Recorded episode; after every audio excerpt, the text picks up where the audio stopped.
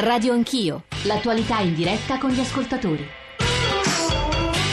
906, entriamo subito nel cuore delle cose, stiamo cercando di analizzare i contenuti, ma anche tutto ciò che è accaduto nelle ore successive del discorso a Strasburgo ieri di Matteo Renzi, Presidente del Consiglio, gli sconti sul tema soprattutto direi della flessibilità, dell'austerity, degli sguardi diversi tra Nord Europa e Sud Europa, su come l'Europa può uscire dalla crisi, come l'Europa può tornare a crescere. Sono ancora con noi Matteo Salvini Enzo Moavero e poi alle nove e mezzo la prima delle nostre inchieste in diretta dallo sportello donna dell'ospedale San Camillo di Roma 800 05 0001 335 56 699 2949 per gli sms e whatsapp. Io dai messaggi eh, di whatsapp e gli sms e le mail che ci state mandando vorrei partire ne leggo un paio. Francesco l'austerità non va abbandonata perché è brutta e cattiva. L'austerità va abbandonata perché produce risultati opposti a quelli sperati. Depressione, recessione calo del mercato interno, chiusura di aziende aumento dei disoccupati, calo delle entrate fiscali aumento del debito, chi sostiene il contrario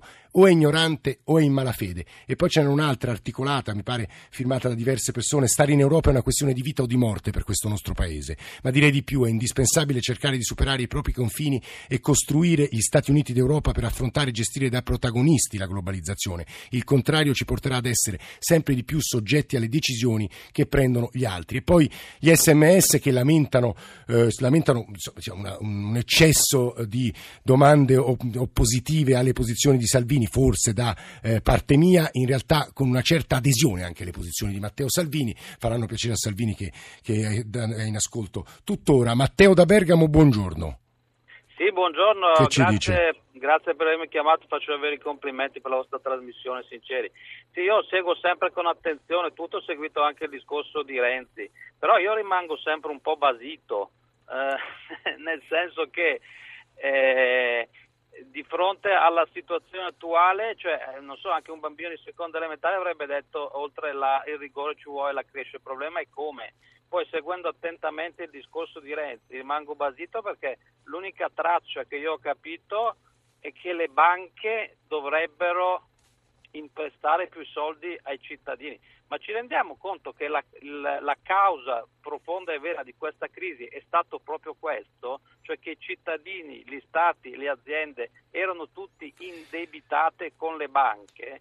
Se la soluzione è che le banche indebitino ulteriormente i cittadini, cioè come spegnere un incendio con la benzina. In realtà Matteo, ma magari insomma su questo una parola di chiarimento la darà sia sul termine della crescita, come e dove incidere, come e dove è possibile crescere, ma anche sul rapporto fra cittadini e banche. L'Europa non è che sia stata con le mani in mano. C'è un paio di sms da che parte sta nelle domande che fa a Salvini, perché lo contraddice? Sono troppi questi emigrati. Ha ragione Salvini, in realtà bisogna stare dalla parte di chi fa le domande Salvini, che è stato anche conduttore radiofonico, lo sa benissimo. Matteo Salvini, buongiorno di nuovo. Buongiorno a voi, adoro il confronto, non, non mi piace aver, aver, la ragione precedente, spesso ho torto, quindi va bene così. Anche perché sulla questione immigrazione io immagino che lei non possa avere delle idee, diciamo così, fisse, perché ci sono state no, un paio di obiezioni anche molto forti rispetto al suo atteggiamento, dicendo lei per prendere voti è disposto a essere spietato. No, no, anche quelle parole sulle... Io ho un bimbo di 11 anni e una bimba di un anno e mezzo. E appunto, e quando vedi i bimbi eh, africani nessuno... che arrivano sulle nostre coste... Ma io, io, sto ragionando in maniera concreta e pragmatica. C'è gente che ha bisogno come aiutarla. Io non dico affondiamoli, ammazziamoli, freghiamocene, non spendiamo una lira. Io dico semplicemente i 10 milioni di euro al mese che stiamo sbattendo via per Mare Nostrum che è un rischio per i nostri militari, per i cittadini italiani che non possono permettersi questa spesa, per gli immigrati che affogano in mezzo al mare. Quei 10 milioni da leghista, dico, spendiamoli in Nord Africa per la ristiere dei villaggi là di accoglienza. Chi ha diritto perché scappa da una guerra deve essere accolto non partendo su un gommone, ma prendendo l'aereo e arrivando nei paesi europei.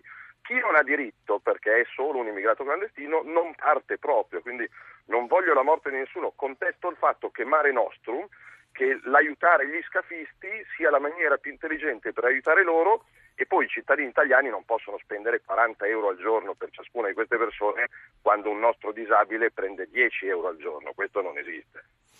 Matteo Salvini, su, su, questo potremmo aprire, aprire, mille parentesi. Devo dire che vorrei adesso rivolgere per questa parte di trasmissione un uh, ultimo spazio a Enzo Moavero, dicevo poco fa è stato Ministro degli Affari Europei, che ha un lessico e un modo di parlare sorvegliatissimi, professor Moavero, ma immagino, se posso dirlo, con, le, con la, tutte le cautele che vuole un argomento di questo genere, l'immigrazione, ma anche il rapporto con l'euro, la crescita, immagino che lei abbia posizioni molto diverse da quelle che ha ascoltato di Matteo Salvini e Maurizio Buccarella di 5 Stelle. Professor Moavero.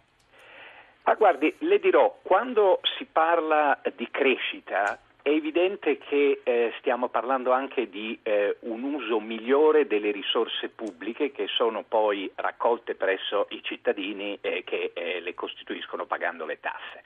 E l'uso migliore delle risorse pubbliche per favorire la crescita include un elemento che ha sottolineato anche Matteo Salvini, vale a dire una migliore spesa ed è eh, un elemento fondamentale perché in tutti i paesi europei, anche in Italia, ma in tutti i paesi europei, la eh, spesa pubblica è parametrata ancora eh, con situazioni che oramai sono indietro di moltissimi anni. Quindi l'azione per la crescita par- parte da una razionalizzazione della spesa delle risorse pubbliche. Secondo elemento, le risorse pubbliche possono essere impiegate senz'altro per favorire la crescita e sappiamo in generale come oramai, perché lo abbiamo letto e sentito in moltissime situazioni, ci sono infrastrutture dove non bisogna solo pensare ad autostrade, ferrovie o aeroporti, bisogna pensare ad infrastrutture per esempio digitali per consentire il wifi gratuito in più posti possibili, come già avviene in molti paesi europei, bisogna pensare a infrastrutture di energia per farla costare meno. Ma la, ehm, la, il favorire la crescita passa anche attraverso riportare il eh, privato, il risparmio privato ad eh, essere investito nell'economia. Noi sappiamo che nel nostro Paese, lo diciamo tante volte, lo ha detto ieri anche il Presidente del Consiglio con orgoglio, c'è una eh, notevole ricchezza, un notevole patrimonio sì. sia pubblico che privato. Ecco, bisogna riportarlo nell'economia come elemento vitalizzante a favore della crescita. Per fare questo bisogna semplificare il quadro legislativo, il quadro normativo e regolamentare e ristabilire un clima di fiducia da parte dei... E l'Europa può aiutarci, questo e ci sta dicendo. Aiutarci anche perché l'Europa nelle sue cosiddette raccomandazioni, che tali si chiamano tecnicamente sì. ma che tali sono anche materialmente, da svariati anni ci crede proprio questo. Razionalizzazione di spesa, investimenti produttivi nelle direzioni realmente necessarie e grande semplificazione sì. del quadro normativo. Che poi noi non lo facciamo. Noi tra pochissimo avremo ai nostri microfoni il commissario europeo per la salute Tonio Borg. Nel frattempo, grazie a Enzo Moavero, grazie a Matteo Salvini. Grazie.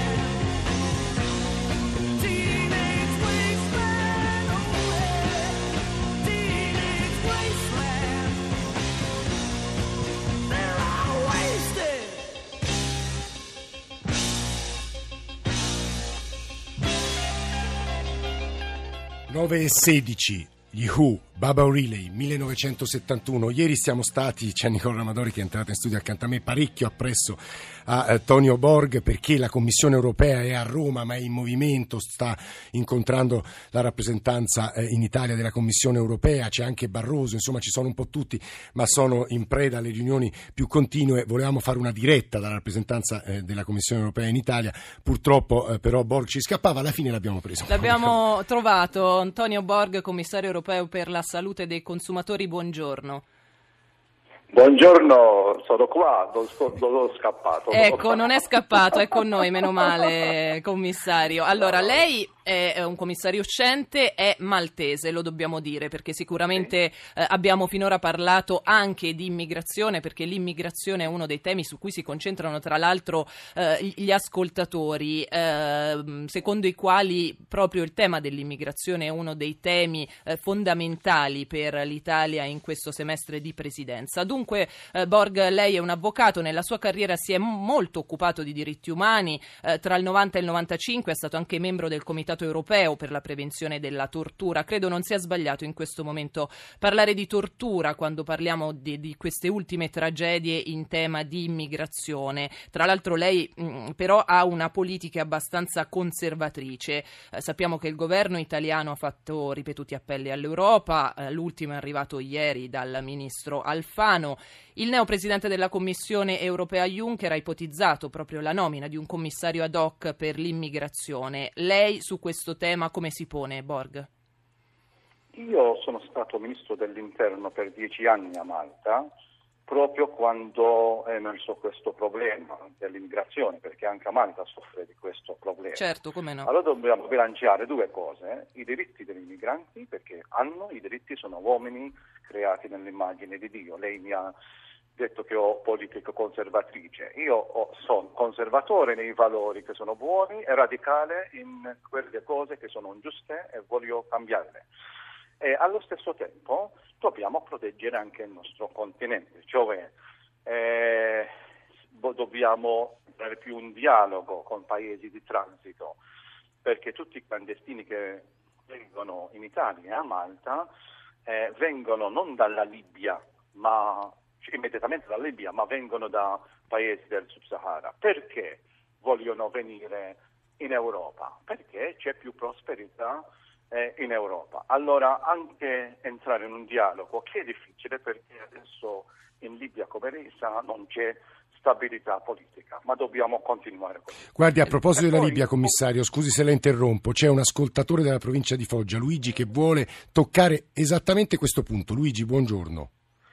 Buongiorno, buongiorno a lei e ai suoi ospiti. Io mi chiedevo, eh, visto che eh, purtroppo, senza entrare nel merito delle ragioni, la, la, Libia è diventata il ventre mollo, molle da dove praticamente eh, partono e poi si, si, avverano queste tragedie, io mi chiedevo perché se esiste un alto commissariato per i diritti del, eh, diciamo così, del rifugiato non installa le risorse che noi si spendono, non si, installa, non si installano in Libia dei presidi per l'assistenza e ecco. l'indirizzo secondo le loro richieste perché lo sappiamo tutti che questi vogliono venire in Italia perché è un tramite, perché è un ponte. Luigi, proprio su questo non la voglio interrompere, però le volevo eh, anticipare soltanto che dopo avremo la portavoce del, eh, del UNHCR che potrà rispondere alla sua domanda, quindi deve avere un po' di pazienza e aspettare eh, appunto il prossimo nostro ospite. Va bene. Va bene. I presidi in eh, Libia. Eh, eh, eh, voglio dire che l'Unione Europea, Commissione Europea, il commissario Borga che parla. molto i paesi, i paesi della periferia. Per esempio il mio paese ha ricevuto 80 milioni di euro. Eh, l'Italia circa 500 milioni. Adesso uno può dire ma con i soldi, i soldi non sono non sono sufficienti, noi vogliamo solvere il problema, ma non c'è una soluzione per questo problema.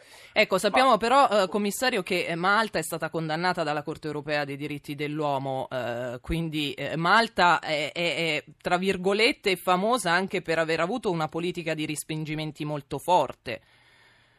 C'è un braccio, c'è stato insomma in passato un braccio di ferro tra Italia e Malta.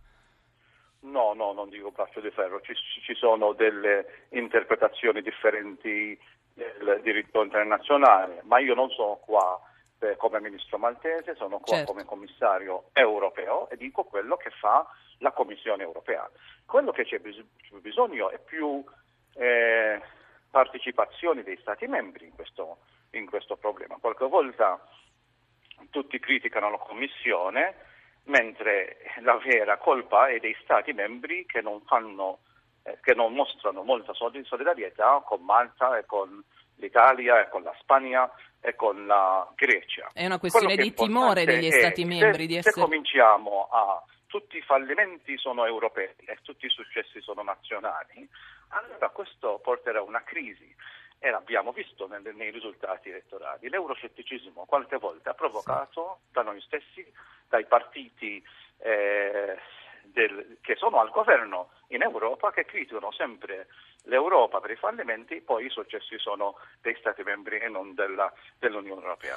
La Commissione Europea ha fatto molto, continuerà a fare molto, certamente c'è più da fare e io e anche altri commissari ah, sarà- abbiamo questi colloqui col governo italiano come è. Commissario Borga, a proposito dei colloqui con il governo italiano, l'operazione Mare Nostrum, che è tutta sulle spalle, anche se l'espressione forse un po' corriva, tutta sulle spalle economiche degli italiani, quasi 10 milioni di euro al mese, diceva poco fa Salvini, lei la condivide o no? È convinto che l'Europa debba dare a sua volta dei soldi all'Italia? La Mare Nostrum è anche eh, risultato del task force eh, europeo Sì, che è stato accordato da tutti gli Stati membri. Adesso è importante che tutti gli Stati membri partecipino in, in- in questa task force, particolarmente non soltanto nel dialogo con, i paesi di transito, ma anche con, con finanziamenti. Ci sono finanziamenti. L'Italia ha ricevuto cir- circa 500 milioni negli ultimi anni anche per esempio, perché io sono commissario per la salute, non per l'immigrazione, anche per i controlli sanitari. Ecco, però c'è Controlli anche un certo... A favore, a favore dei clandestini, ma anche a favore dei paesi che ricevono questi... Commissario, lei non li deve chiamare clandestini, lo sa che però c'è un'inibizione per noi giornalisti, è un termine non corretto, so che lei non è italiano, quindi la perdoniamo, però clandestino è una parola che ha un tasso di aggressività, diciamo, intrinseca, quindi li chiami magari migranti irregolari, Vabbè. irregolari, noi in Italia... È vero, regolari, sì, sì, sì, Eh. ma, ma io, io sto parlando una lingua che non Sì, è sì, no, mia, no, no, allora, infatti l'ho detto, certo. a siamo indulgenti. la parola Sì. Certo, commissario, che, che si usa. però, Io eh, stavo, stavo per dire io parlerò nella vostra lingua, poi se sbaglio mi correggerete, Sì, sì, come sì, aveva detto il Papa. un personaggio famosissimo. Ecco, a proposito eh, di, di- proprio anche forse del linguaggio, perché eh, c'è- può entrarci anche questo, eh, quanto scetticismo culturale c'è da parte dei Paesi membri a, a- a accogliere, ad integrare eh, eh, gli immigrati irregolari? Perché molti Paesi hanno il timore di accoglierli e poi e lì si apre quel grande tema dell'asilo e del eh, della desiderio di tutti questi immigrati che non vogliono in realtà venire a stare stabilmente in Italia ma vogliono andare a raggiungere negli altri paesi europei i loro No. parenti spesso, no? Io ho sempre detto che non è giusto che ci sono stati membri che criticano l'Italia, Malta e Spagna e poi quando uno chiede a loro di partecipare, di mostrare solidarietà, non c'è questa solidarietà. Questo è ingiusto, è ingiusto verso i paesi della periferia e uno deve dire che l'Italia ha fatto molto a salvare questa gente, questa gente che stava negando e li ha salvati. Quest'anno soltanto circa sei- eh, 63.000 eh, irregolari, immigranti. Questo quasi è un record perché due anni Sì. fa c'era, c'è stato questo numero. Questi sono salvati senza la partecipazione della Marina italiana. Questi probabilmente sarebbero morti nel Mediterraneo. questo fa bene a sottolinearlo, che, muoia- che muoiano, sì, che, poi ci sono altri che muoiono e non sappiamo nulla di loro.